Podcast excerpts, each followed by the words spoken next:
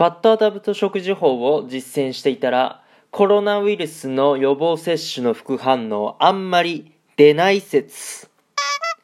Guten Morgen おはようございます。ドイツ在住サッカー選手の翔ちゃんです。本日も朝ラジオの方撮っていきたいと思います。10月1日金曜日皆さんいかがお過ごしでしょうかもうね、10月になってきたということでございまして、えー、早いですね。もう今年残り10月、11月、12月3ヶ月しかないということでございますけども、まあ、今回はですね、 fat adapt 食事法を実践していたら、コロナウイルスの予防接種の副反応、あんまり出ない説ということでトークしていきたいなと思います。まあね、僕ツイッターとかインスタグラム、フェイスブックとかやってるんですけども、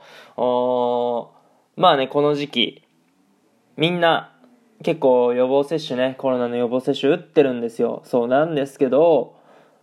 なんか頭が痛いとかね、あの、30何度の熱が出てもう何もできないとか、あの、僕の、ま、知り合い友達とかでもそういうね、えー、ことを言ってる子もいたし、そう、なんですけど、僕もね、えー、ちょっと前に、まあ、2回目のコロナウイルスの予防接種を終了して、えー、来たところでございまして、僕はですね、まあ、症状としては、1、2回とも、うん、まあ、ちょっとした倦怠感みたいな、あ若干だるいな、みたいな、若干頭痛いな、ぐらいで、えー、普通に料理も作れるし、家事もできるし、えー、まあ、外で運動しようっていう気にはならなかったですけども、基本のね、えー、生活は、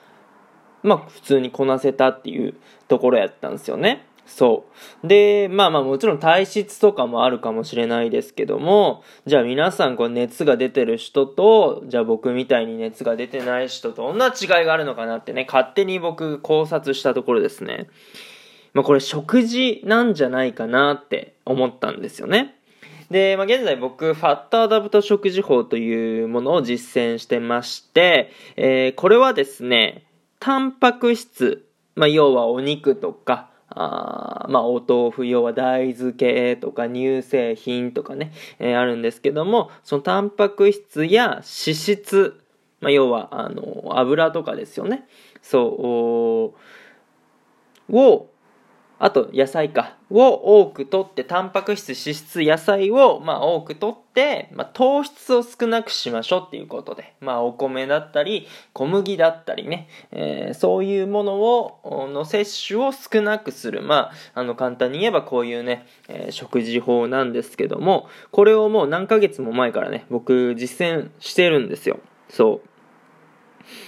っていうのがあの大きくなんだろう、皆さんと違うのかなってね、えー、思ってて。そう、なんかこのね、食事法をとってると、その結構健康状態も良くなってるなっていう実感があって、まあ、このね、コロナの、コロナウイルスの予防接種の副反応も、まあ、あの、最小限にとどまったのかなって、えー、僕自身は思ってます。なんかね、このファットアダプト食事法が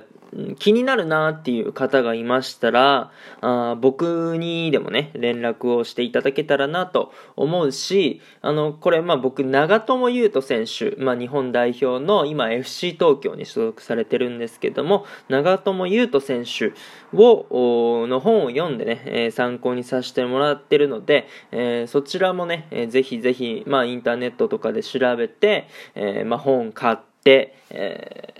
研究してみるのもいいんじゃないかなと思っております。何かね、そういう健康面とか食事面とか、あ僕でよければね、えー、何かアドバイスできることがあると思いますので、お気軽にご連絡いただけたらなと思います。というところでね、今回は、ファットアダプト食事法を実践していたら、コロナの予防接種の副反応あんまり出ない説ということでトークしてきました。今日のトークがね、いいなって思ったらフォロー、リアクション、ギフトの方よろしくお願いします。お便りの方でご質問、ご感想等お待ちしておりますので、どしどしご応募ください。今日という日がね、良き一日になりますように、愛ねしねたくのビスダン。